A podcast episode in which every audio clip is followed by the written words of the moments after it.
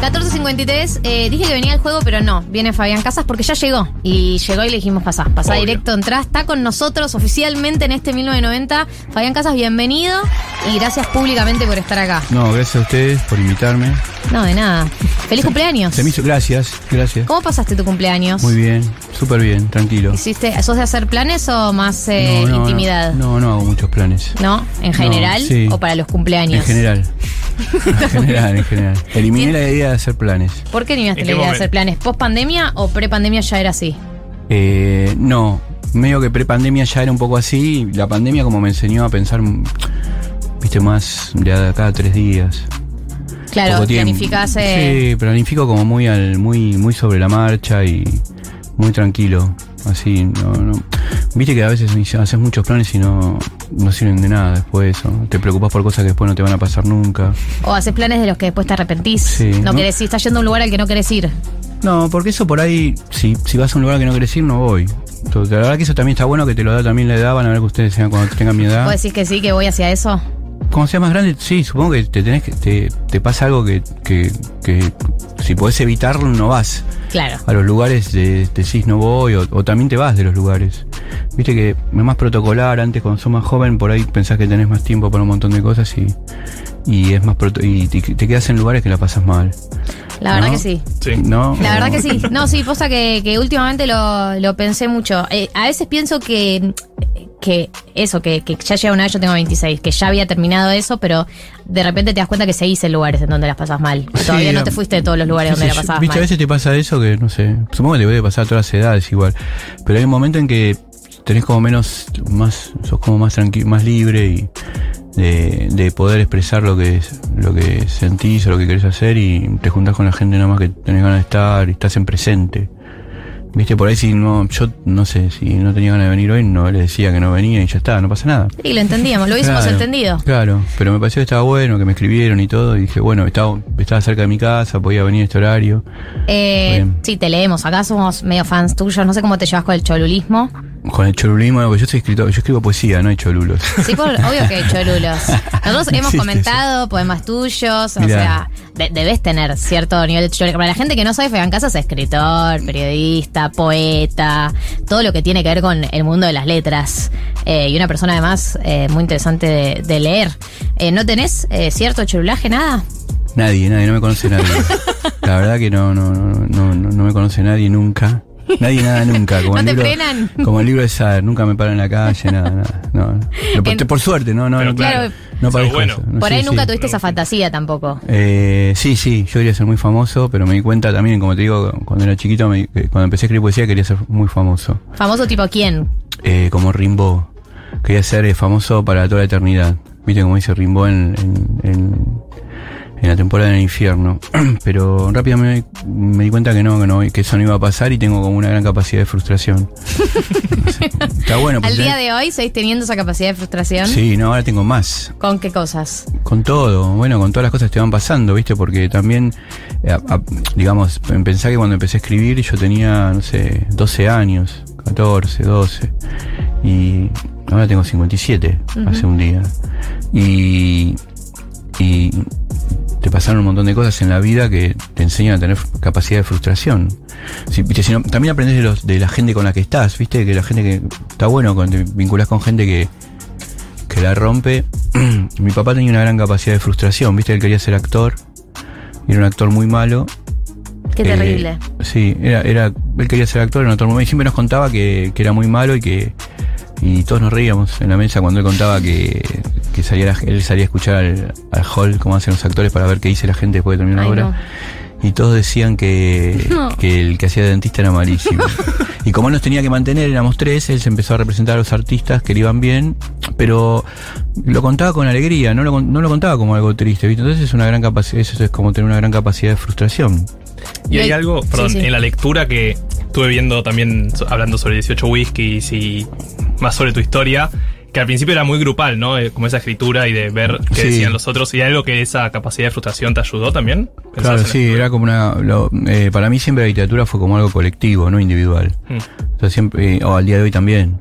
Eh, sí, supongo que te ayuda también en trabajar con un montón de escribir, con un montón de personas diferentes, disímiles y también con, con registros diferentes, porque hay algunos grupos poéticos que se forman en torno a una misma estética.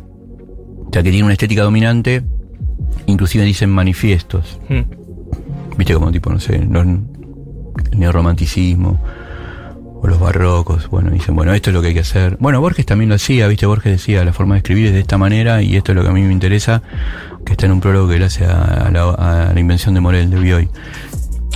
Mm, El grupo 18 Whisky no tenía eso, eso fue para mí una bendición, porque te puede pasar como no. Mm. Viste, era, era un grupo muy símil de, chicas y chicos y cada uno escribía de manera muy... tenía cada uno su estética diferente. Por ahí podrías encontrar algo que nos aglutinara a grandes rasgos, pero no había manifiestos, no hicimos manifiestos, no, no, no había algo que decía, bueno, hay que hacer esto, no fue muy dogmática en ese sentido, ¿viste? Sí tuvimos determinadas actitudes que hoy estaría, seríamos cancelados y repudiados por, todo, por todos los pañuelos que existen en el, ¿Por qué? por todos los colores. ¿Qué, qué, qué, qué actitudes? De todo tipo, de todo tipo, de, de la que se te ocurra en los colores de pañuelos que hay. Pero digo, más allá de eso, fue como un grupo muy, muy inquieto, muy intenso. Viste, a mí, para mí siempre fue como una bendición haber conocido a esas personas, viste, haber empezado a escribir con gente que te decía que escribías mal, por ejemplo. O que el, o- no que escribía mal, pero que, o que el poema estaba mal, o viste, yo la primera vez que me dijeron que un poema mío estaba mal, que me acuerdo que me lo dijo y todo, eh, le dejé de hablar como un mes. ¿Y después de ese mes recapacitaste? Es un gran amigo. Sí, sí, no, y aparte se lo quería mostrar a él porque te no solamente te decía que no, sino que te explicaba por qué y, bueno, eso sirve, ¿viste? No, pensaba, vos hablabas, eh, decías de que el grupo no tenía dogmas, pero eh, un, un escritor o una escritora cuando empieza a escribir, ¿no tiene dogmas propios de a quién se quiere parecer, por ejemplo, o qué- en qué estilo le gustaría inscribirse eh, cuando, cuando empezás? O cuando, Claro, sí, tenía, tenía eso. Sí, sí, tenés como escritores que vos querés copiar. Yo me acuerdo que me di cuenta que quería eh, eh, copiar a Joaquín Gianussi. Viste, había leído poesía de él que no lo conocía para nada. Era un- es un escritor, inclusive hasta el día de hoy, bastante poco conocido. Es un escritor muy genial. Y conseguí en una mesa de saldos un, un libro de él y me rompió la cabeza, me acuerdo. Viste, de quedarme leyéndolo sin parar dentro de una, en una cama que estaba durmiendo y no paraba. Y que empecé a copiar esos poemas. Eh, así que me quería parecer a él. Lo que pasa que después como había compañeros míos que escribía y, y amigas que escribían en otros registros, también te traían a otros poetas, ¿viste? Me acuerdo Darío Rojo, un poeta que ahora vive, él está viviendo en cerca de San Antonio de Areco, ahí donde se visten de gauchos, eh, que están, ¿cómo se dice? Eh, en Dugan, pueblo cercano a él. Que hay, hay- Dugan. es un pueblo para mí muy, muy, muy particular porque vive un poeta muy raro que es Darío Rojo. Y él, por ejemplo, traía mucha poesía británica, ¿viste? Entonces empezábamos a traducir. eh, y aprendés de él, ¿viste? Aprendía de eso de él. Después estaba Laura Whitner, que era traductora y es traductora. Ahora sacó un libro muy hermoso sobre traducción. Y ella traía también, ella, Teresa Arijón, otra poeta, que también ellos traducían mucho. Entonces aprendías otros registros, otros, otras formas de escribir y más allá de lo que vos querías o sobre lo cual vos querías construir tu voz, en ese momento querés construir tu voz. Está bien, es así. Después te das cuenta que eh, tenés que trabajar como el registro de una voz extraña, viste, que no sea tu voz. Claro, ¿en qué momento se, se va desarmando eso? Se va desarmando a medida que vas leyendo múltiples cosas y que vas... eh, es una mezcla de todo. sí, sí. Por ahí, no- por ahí ni siquiera te das cuenta. Te das cuenta después que ya pasó. O si alguien te lo marca cuando... Sí. Lo que pasa es que en ese momento por ahí yo estaba trabajando un poema y cualquiera de nosotros, y por ahí trabajás un poema dos semanas, tres, viste, muchas versiones del mismo poema. Entonces venían tus amigos a tu casa y se los mostrabas y ellos lo corregían con vos. ¿Y cuándo sabes cuando el poema está terminado? No, no está terminado nunca. Lo puedes publicar, pero no, terminado no está nunca. ¿Has agarrado poemas que ya estaban publicados y los seguías laburando? Sí, y a veces te pasa también que, por ejemplo, recuerdo, recuerdo poemas de escritores, poemas que me gustan mucho, y cuando los recuerdo y después los voy a leer, me di cuenta que en la, en la, en la memoria los modifiqué. Por ejemplo, hay un poema de Hellman que dice, tu pelo habrá crecido, pienso en mi soledad y lo acaricio. Y yo pensaba, tu perro habrá crecido, pienso en mi soledad y lo acaricio. ¿Viste que puedes acariciar a un perro?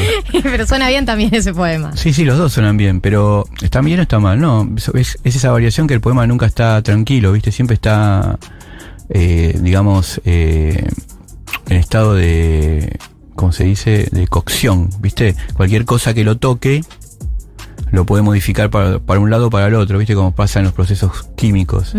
Por ahí alguien que dijo algo, alguien que escuchó, vos escuchaste algo, alguien lo leyó, el poema toma múltiples formas y además después, si es un buen poema, toma las formas de todas las sensibilidades que lo lean. Porque si no es un buen poema, es una publicidad. Con suerte. Entonces, vos en ese poema lo único que haces es decir algo de manera contundente, como hace la publicidad, que no que el puede- mensaje llega Claro, no puede fallar, hay un mensaje, el- el- ese es, el- es como la especie de, de síntesis del lenguaje comunicativo, ¿no? El lenguaje es para comunicar y te obliga a decir. Pero el lenguaje, cuando trabajas poesía, es al revés. Vos tomás las palabras, las sacás de la cadena de significantes, las ilustrás, las pones, la- las pones de vuelta limpias en la cadena otra vez y ya empieza a decir otra cosa. Viste, otro día me acordaba un poco otro poema de Juan, de Hellman, no sé por qué me estaba acordando un poema de Hellman Estás esta en semana. época Hellman. Sí, a veces me acuerdo de algunos, a veces me acuerdo de otras poetas, no sé. Y había uno que decía, eh, la, se- la señora, eso me llama la atención, la señora se sienta todos los días en mi corazón y la presión provoca lágrimas. Entonces, ¿por qué lloro ahora en la mañana feliz? Me encantaba ese poema. Estoy seguro que no es así. No lo volví a chequear, ¿viste? Porque después me pensé, ¿por qué? ¿Cómo? Si la señora se sienta en su corazón y la presión provoca lágrimas, y él dice, ¿por qué lloro? Ya sabe por qué llora, porque hay una persona que está sentada en el corazón y le provoca lágrimas. Entonces es raro el poema ese que estoy recordando. Y pero por ahí es ¿por qué lloro en esta mañana feliz? La pregunta. Claro, pero él sabe por qué llora, porque la, la señora se sienta en el corazón y la presión provoca lágrimas. Ahí hay algo ahí que pienso yo que está fallando en lo recuerdo mío, ¿viste? Mm. Pero bueno, a partir de ahí puedes empezar a escribir un poema nuevo. ¿Y hay algo del periodismo que te haya ayudado a, a cerrar, por ejemplo, estos poemas? Porque siento que hay algo de que si seguís laburando todo el tiempo, el- con lo que decís vos, de que el poema siempre está trabajando y siempre está cambiando, no lo publican nunca, ¿no? Como en algún punto. En un momento abandonás y publicás, Claro. ¿viste? Y también, no sé, mi primer libro tenía 15 poemas publicados, pero yo había escrito como 70. Mm. Y el segundo, yo tengo la carpeta con los originales, tengo como ciento y pico. Y sí, debe haber tenido 30, era un poquito más largo. O sea que en un momento publicás y haces una selección y no sabes bien. Tampoco hay que, no uno puede tener un, todo un control, ¿viste? Tenés control y no control, como la obra poética de Fernanda Laguna que dice control y no control, está bueno eso. Eh, lo que quiero decir es que el periodismo me sirvió. El periodismo está siempre en estado de respuesta en general. Está obligado a, re- a responder. ¿viste? De hecho, cuando te estoy hablando del periodismo gráfico, sobre todo que fue el que yo trabajé, vos sabés que en la- apenas empieza una nota, en la, col- en la apertura de la nota ya tenés que poner la cabeza y la cabeza es todo lo que vas a desarrollar después, es como muy estereotipado. Después podés, podés empezar a romper eso igual. Mm. Hay grandes periodistas que rompen eso y trafican. Yo he leído notas de diarios que a mí me produjeron un- el efecto que me produce por ahí un poema. Porque el periodista produjo algo ahí, viste, que traficó esa forma y hizo una trampa. Viste, Eh, ahora después de eso, me sirvió para eso, digamos, para, para, te sirve en el sentido de que te da como una estructura, yo sé que si tengo que terminar un texto lo termino y todo, pero no sé si es tan eficaz después para escribir poesía. Claro. Viste, porque cuando escribís poesía, puedes estar mucho tiempo con un poema, mucho tiempo con un verso, múltiples versiones de un poema. Mm. Estamos hablando con Fabián Casas, escritor. Trajo su ocasión sentimental, que lo vamos a hacer en breves. Pensaba recién cuando vos desarmabas el, el poema. eh, ¿Tiene sentido desarmar poemas o es como una experiencia más eh, sensorial? Digamos, como que entiendo de dónde lo haces, pero también siento que si uno se pusiera a desarmar cada poema, hay algo en esa literalidad que deshace como el, el sentido de- del impacto que tiene leerlo como un todo. Sí, ¿cómo sería? ¿Cómo- qué- qué la- ¿Cuál sería la pregunta? Sí, Porque sí. para mí estás enunciando, me parece que Es está verdad, bueno. estoy lo, que enunci- enunciando. lo que enunciaste está no, bueno. porque estoy hablando con alguien que sabe y, y vos que sos poeta y sos Sí. referente, me llamó la atención que desarmaras el poema. Si vos crees que vale la pena desarmarlos y Sí, que ameritan desarmarlos. Sí, yo, viste, para mí cuando trabajás un poema es como trabajar en un taller mecánico. Viste, te metes abajo del poema, tenés que tener como una, una gran actitud de desapego. Porque me parece que la actitud de apego es muy improductiva para escribir, inclusive cuando, viste, mostrás tus cosas, si vos estás apegado a lo que escribís, y te cuesta mucho soltar, ¿viste? Y también está bueno para la, para la vida en general. Pero después... Está muy de eh, moda el soltar. Sí, pero me parece que es, básicamente es así, tiene que ver con eso. Pues está de moda desde la época del libro tibetano de los muertos. O sea que imagínate cuándo hace que está de moda. Digo, pero lo que te quiero decir que precisamente, viste, el ritual del libro tibetano de los muertos del, del, del- es sol- viste despedirse de los muertos, soltarlo para porque si no te es viste un- los Walking Dead y, nosotros. y te agobia. Y, pero me parece que también a veces pasa que la actitud de desapego es que vos ponele, te pasó algo y vos querés escribir un poema porque se murió tu perro. Entonces, y de golpe el poema bueno que estás, el poema que estás escribiendo, lo empezás a escribir y te das cuenta que el, que no, que el poema sobre el que se murió tu perro no funciona, pero que hay algo en el poema que funciona. Entonces ahí la decisión es qué haces, ¿seguís al- a lo que vos querés escribir o seguís a- al poema? Yo pienso que hay que seguir al poema. Entonces ahí tenés que tener una actitud de desapego. Decir, bueno, voy a renunciar a la idea de escribir sobre el poema de mi perro, pero voy a agarrar otra parte del poema que me parece que funciona y voy a investigarlo y me voy a meter en el, digamos, en lo, en lo misterioso que tiene esa situación, porque viste ahí donde está, es difícil también trabajar lo que vos no terminás de codificar completamente, viste, porque buscás, nosotros viste, siempre queremos que las cosas se entiendan y que se tranquilicen, pero el poema es un estado de, el ser, el ser, es un estado de inestabilidad, ¿viste? Es, no, no, no está definido, no está terminado el ser nunca, ¿viste? Está siempre, tiene un excedente de potencia, ¿no? Para mí. Entonces siempre muta en múltiples cosas, ¿viste? Vos hoy no sos, vos sos a lo largo del día un montón de personas. ¿Viste? Aunque haya algo que te ordene la cadena cromosomática, sos múltiples personas. Sí, claro. Y depende depe- con quién estás y también. depende que, claro, y depende que es bien como físico, ¿no? Depende que te pongan, vas a reaccionar de una manera o de otra y hay personas que te potencian para la felicidad y las pasiones alegres y hay personas que te potencian para las pasiones tristes, Es verdad. Sí. ¿viste? Pensá también, eh, vos hablabas del desapego recién y dabas el ejemplo de, por ejemplo, se te muere un perro y quieres escribir un poema. Si estás atravesado por las emociones, por una emoción, ¿sirve para escribir o es una traba para el desapego? Bueno, lo primero que te voy a decir es que todo lo que yo te diga está atado con alambre, como la canción de Copani. ¿no? ¿Pero en, cómo? La, en la literatura. Yo vine a buscar respuestas, verdades. En la literatura es todo de una gran inestabilidad, viste, por suerte. O sea, yo te puedo decir, mira, no repitas una palabra, no conviene que repitas una palabra. Te puedo decir cosas que pienso. Te puedo decir, mira, en, en poesía usar comparativos debilita mucho el- los poemas. ¿Viste los comparativos? Tal, tal cosa como. es como el tal, tal, sol tal. a la mañana. Sí, en inglés lo tenés mucho. Like, eh, se usan mucho. Los beatniks, que para mí eran tan sobrevalu- sobreval- sobrevaluados, parecen medio boludos, eh, se utilizan mucho los comparativos en los poemas, saturados. Eh, yo te diría eso. O te diría ponerle, no repitas mucho una misma palabra en un poema, pero después viene Nicanor Parra y te escribe El hombre imaginario. No sé si lo leyeron, léanlo hoy los que están escuchando. ¿Viste? El hombre imaginario, una casa imaginaria, unas noches de luna imaginaria, piensa en el amor imaginario. Repite la palabra y es una obra maestra. Lo que te quiero decir es que la poesía es un terreno tan inestable que muchas veces vos podés enunciar determinadas cosas que después, por suerte, surge la escritora o el escritor que te contradice, viste, que te, que te, aniquila. Tenés que estar preparado para eso. Estás trabajando en un, en un terreno inestable, viste. Eh, yo también te puedo decir, a mí me parece mejor, en un poema me parece siempre mejor mostrar que decir. ¿Viste? El correlato objetivo, utilizar correlatos objetivos, ¿viste? Que un objeto, que yo creo que la emoción, por ejemplo, que un objeto, perdón, tra- traiga, la, traiga a la emoción y no, no decir la emoción directamente. Claro, está triste. Pero puede surgir un poema que diga siempre la emoción y que sea genial, porque Claro. siempre aparecen esas combinaciones. Ahora, ¿viste la, ¿viste la película de los cowboys gays? La que Secretos ganó la ahora. Ah, el No, secreto de la montaña, no sí. si es el poder del perro. El poder del perro es una obra maestra también. Pero, sí, pero sí, creo, Secreto que, la creo que no ganó nada de esa. Eh, Eh, eh, ganó la directora. ¿Sí? Ah, mira. El, en Secreto de la Montaña hay una escena final donde el flaco agarra, eh, el, va, a la, va a la casa de su amor, el amor que tuvo, ¿no? Muy Sí. potente, es el único amor de él, de toda su vida, es evidente que por más que haya tenido relaciones con otras, otros hombres, mujeres, todo, el, el- y lo que agarra no, no, no dice nada.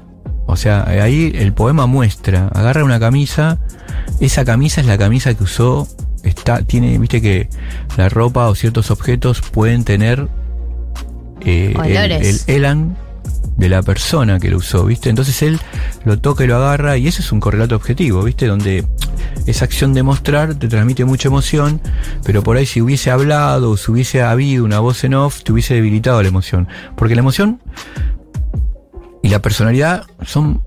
su- O sea, un poema puede surgir de tu personalidad y tu emoción. En general está bueno que después sea impersonal y que no venga, no, no esté, porque bajo la emoción muchas veces vos crees que escribiste algo genial, porque vos también estás emocionado, Mm. y el otro día te das cuenta que es muy malo. Como cuando haces cosas borracho y después te despertás y decís, yo hice todo esto. Por ahí haces cosas buenas borracha, no sé. No, no, pero puede quedar algo de eso. ¿Cómo? No puede quedar algo de lo que uno escribe borracho, rescatar algo. Sí, claro. Yo pienso que muchas veces la emoción, la emoción es lo que hace que siempre, en general, la emoción puede ser una idea, puede ser cualquier cosa, pero es lo que, lo que dispara el poema. Pero después lo tenés que trabajar como si trabajaras una máquina.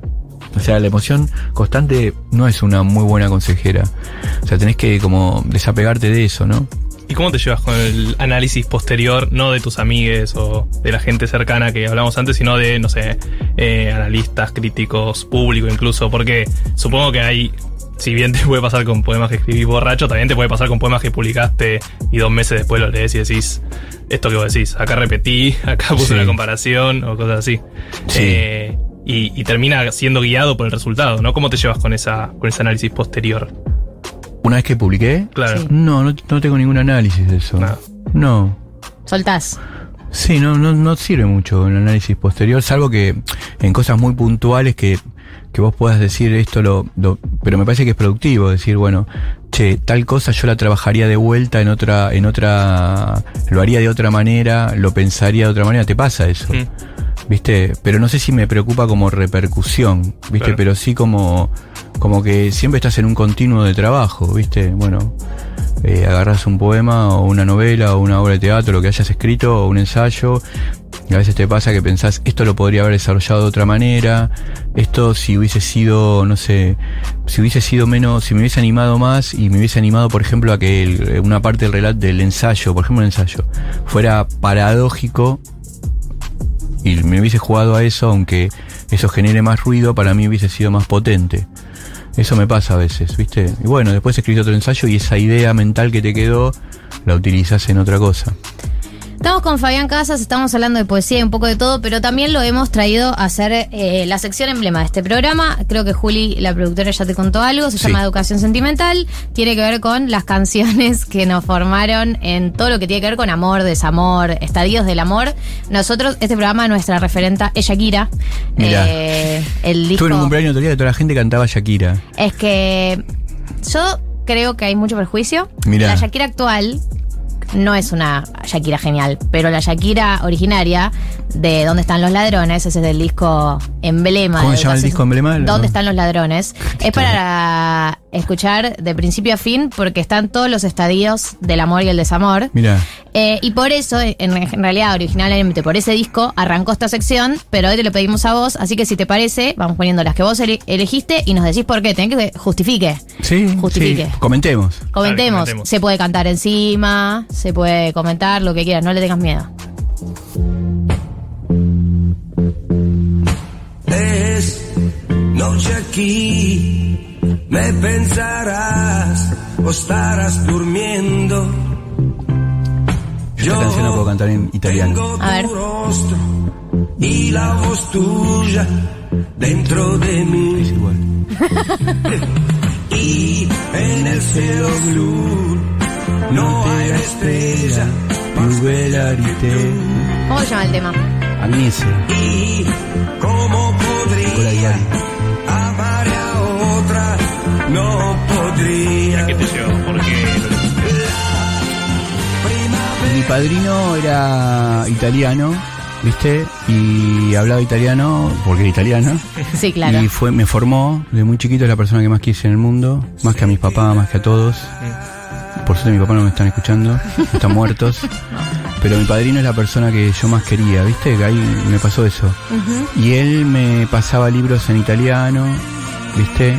Eh, y, y yo los traducía con él. Leía, en vez de leer Mickey, leía el Topolino, que es Mickey claro. en italiano y, y él eh, esta canción eh, era de yo la, la escuchaba siempre en italiano, acá está en español, por Nicola Di Bari.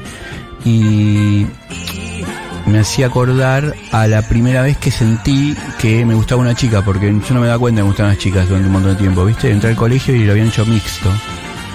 Entonces mi colegio era, era solamente de hombres, durante hasta quinto grado. Y un día entré y estaban todos llenos de mujeres. Y no me quería quedar, me, me impactó, ¿viste? Me sentí que me observaban.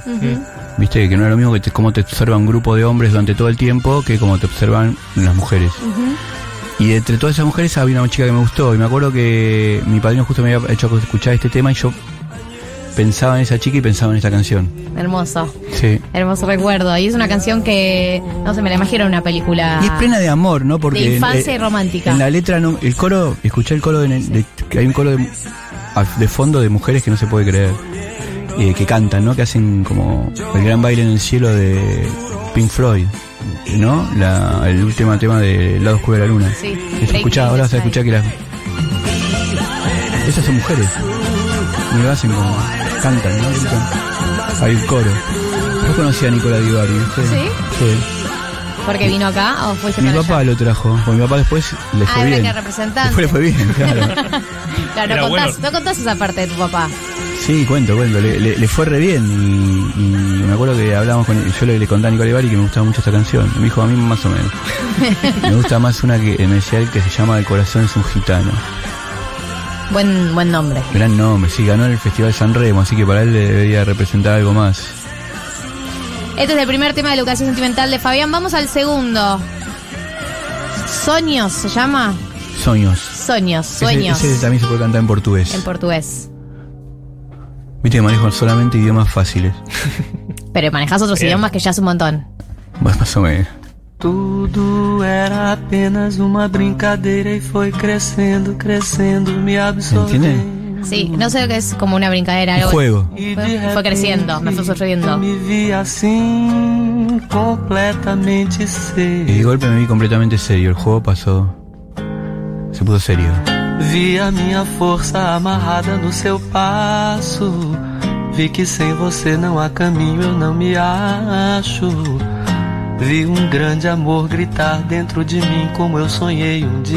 Bueno, se entiende hasta ahí, ¿no? Sí, Caetano las rompe, aparte. sí, obvio. Quando o meu mundo era mais mundo e todo mundo admitia uma mudança muito estranha, mais pureza, mais carinho, mais calma, mais alegria no meu jeito de me dar.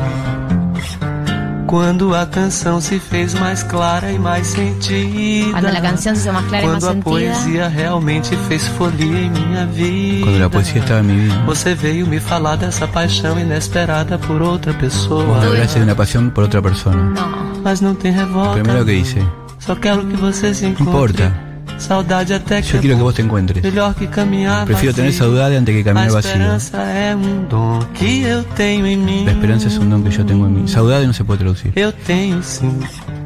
Não tem desespero não. no, estoy, no me tengo desesperación. de coisas.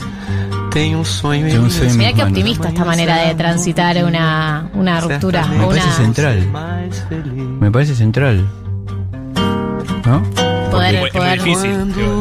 Sí, porque- Porque se le rompe todo, pero él igual me parece que está bueno las personas que aun cuando te pasa, porque nos va, básicamente hay algo de lo que dice el budismo que es verdad. Venís al mundo a sufrir, porque sos finito, porque la gente que vos querés se va a ir, porque te van a, pueden pasar 500 millones de cosas horribles, como vemos todos los días, desde menores hasta, hasta gra- gravísimas, y si no tenés la capacidad de, de desapegarte de esas cosas y de, y de tener amor por tu destino, que es lo que tiene este, ¿no? El, la- el que, que canta tiene amor por su destino, ¿no? Y que aparte saca en vez del rencor, en vez de atacar a la persona que le, le cuenta la pasión por inesperada por otra persona, eh, en vez de tener ese rencor, lo que le dice es, yo quiero que vos te encuentres, quiero que te sientas bien, vos me diste un montón de cosas y tomo lo que me, lo que me diste. ¿Viste? Me parece no- no- eso no quiere decir que yo sea así. Claro. ¿eh? Aún con mis cadenas, ¿viste? Como dice, como dice Zaratustra, aún con mis cadenas puestas puedo ayudar a otros a liberarse. Es hermoso. Pero me gusta pensar que la- me gusta pensar como piensa él. También está bueno el arte para, ¿no? Ta- escenarios que uno le gustaría poder ser, realizar, Sí, aunque uno sí, no sí. lo haga en la vida. O sea, por ejemplo, a mí él habla de la esperanza, es muy lindo como lo dice ahí. A mí la palabra esperanza no me interesa tanto, ¿viste? Porque me resulta algo como de quedarte, ¿viste? Como de esperar, ¿viste? Me parece que un pueblo con esperanza es un pueblo que se queda en el molde. En cambio, un pueblo sin esperanza sale y rompe todo. Pero me, me- me gusta mucho algo que decía Raymond Carver, ¿viste? Cuando le dicen que, que va a morir. ¿Viste? Él dice, bueno, pasé 10 años hermosos con una mujer que amaba, que es la mujer, la mujer que tuvo los últimos 10 años. Estuvo con él, había abandonado el alcoholismo, decía que estuvo pleno, porque había pasado un, un tiempo malísimo con el alcohol. Y él decía, sin, sin esperanza y sin desesperación. Era su lema. Y me parece muy bueno, ¿viste? Y disfrutó, aceptó. cierta Sí, y a su vez también hay, tiene un poema hermoso que se llama Lotería, donde cuenta esto, breve es, está traducido en múltiples maneras, y él acepta que eh, lo que le pasa, y lo, ha- y lo, y, y lo digamos, lo quiere. Estamos escuchando el segundo tema de la educación sentimental de Fabián Casas, que es un tema de Caetano Veloso, Soños. Y Es de a- Penina. Ay, y es La- verdad. pero, pero en realidad podríamos decir que es de Caetano porque parece que Caetano se apropia de los Claro, temas. porque está Sí. muy presente su voz. Sí. Eh, de acá eh, nos vamos a, a, por lo menos a- al español, a la Argentina. Eh, Andrés Calamaro, ¿me Andrés. parece? No se puede vivir del amor. No se Ya una puede canción que se llama No se puede ir del amor. Le dijo un soldado romano a Dios. No se puede vivir del amor. No se puede comer al amor. Las deudas no se pueden pagar. No, acá repite, amor. hace la repetición de la palabra. No se puede comprar con Es una amor. ¿no? Nunca es tarde para pedir perdón. No se puede, no se puede vivir del amor. No se puede vivir del amor. ¿Por qué? Lo dijo la Porque me parece que sacraliza la idea de amor, ¿viste? Eh, me, me gusta, para mí es un genio de, la, de las rimas, ¿viste? De la canción pop Sí. perfecta, es un pop eta, genial. Y, y también recuerdo, el- recuerdo cuando la escuché a la canción, ¿viste? Estaba, yo estaba trabajando en el diario, ¿viste? Y alguien había puesto un, un equipo de música que no me acuerdo cuál sería, o un, no sé, un walk, no sé qué, o abierto.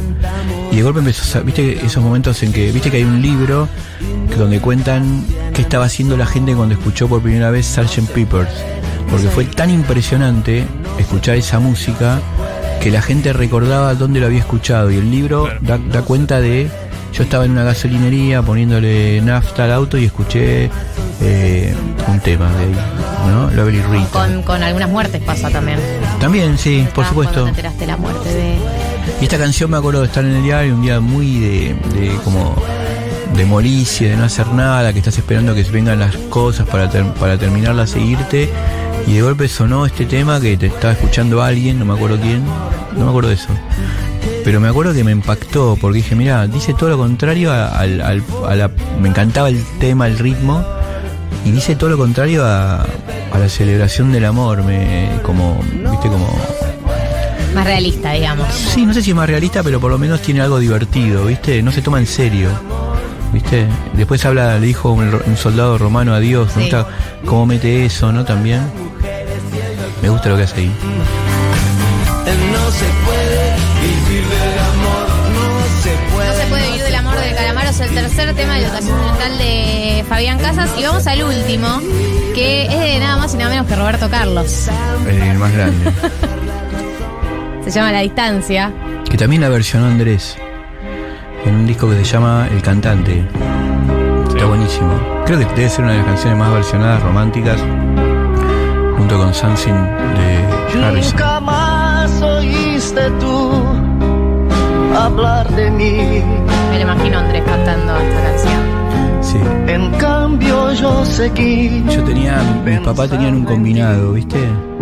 ¿Saben lo que son un combinado? De ¿Viste? Van desapareciendo los objetos, ¿viste? Sí. Era, son, es, eran un mueble grande, los, los puedes encontrar en las casas de antiguos, muy caros. Lo abrías y tenías para tomar tragos, Mis abuelos lo tienen. tenían para poner discos, Sí, sé cuál es. tenían los discos, ¿viste? Eso se llamaba combinado porque combinaba. Es muy, muy elegante ese Y me acuerdo de un amigo mío que estaba padeciendo que la novia se había ido lejos. Entonces venía y me decía, "¿Po- ¿podés poner ese disco de Roberto Carlos de tu mamá? Que eran, estos discos eran de mi mamá. Julio Iglesias, Roberto Carlos, yo-. José Luis Perales, me encantan todos esos músicos mucho. Y, y los escuchaba mucho a mi mamá.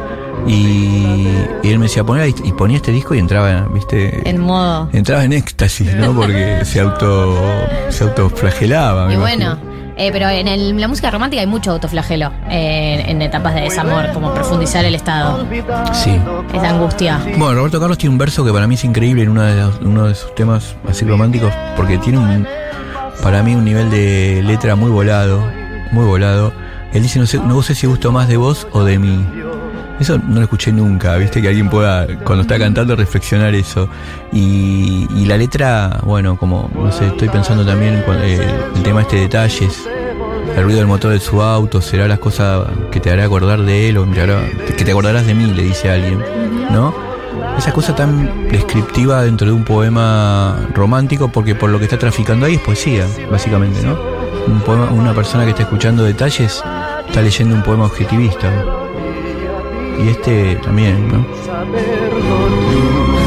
Si te parece, dejamos el tema entero, te despedimos, Fabián, te agradecemos por haber venido el día de la fecha, que disfrutes del resto de tu sábado y de tu fin de semana. Sí, lo voy a disfrutar. Y feliz Gracias. cumpleaños Feliz de nuevo. cumpleaños atrasado. Gracias, gracias.